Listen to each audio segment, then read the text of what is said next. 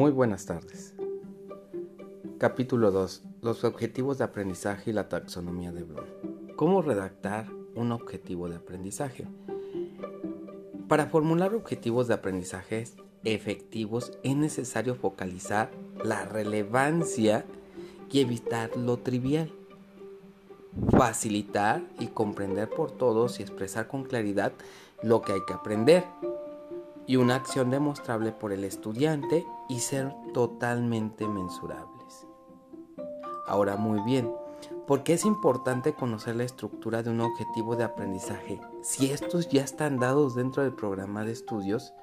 Es importante formular los objetivos de aprendizaje porque se van a distinguir cuatro elementos o componentes la audiencia, la acción, la condición, los criterios y los objetivos siempre deberían informar al menos sobre los tres primeros elementos básicos.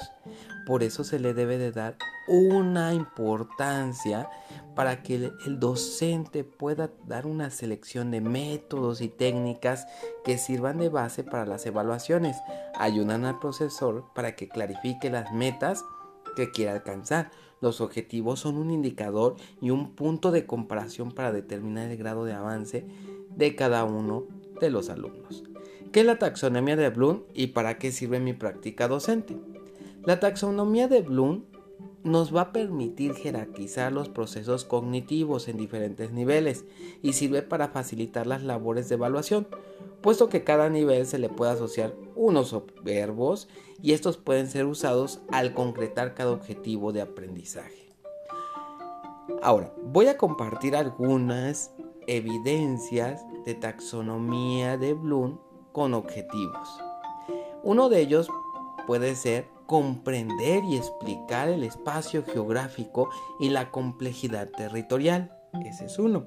El segundo es identificar y comprender la organización del territorio utilizando conceptos y destrezas específicas geográficas, valorando los múltiples factores que intervienen utilizando su descripción y explicación terminológica adecuada.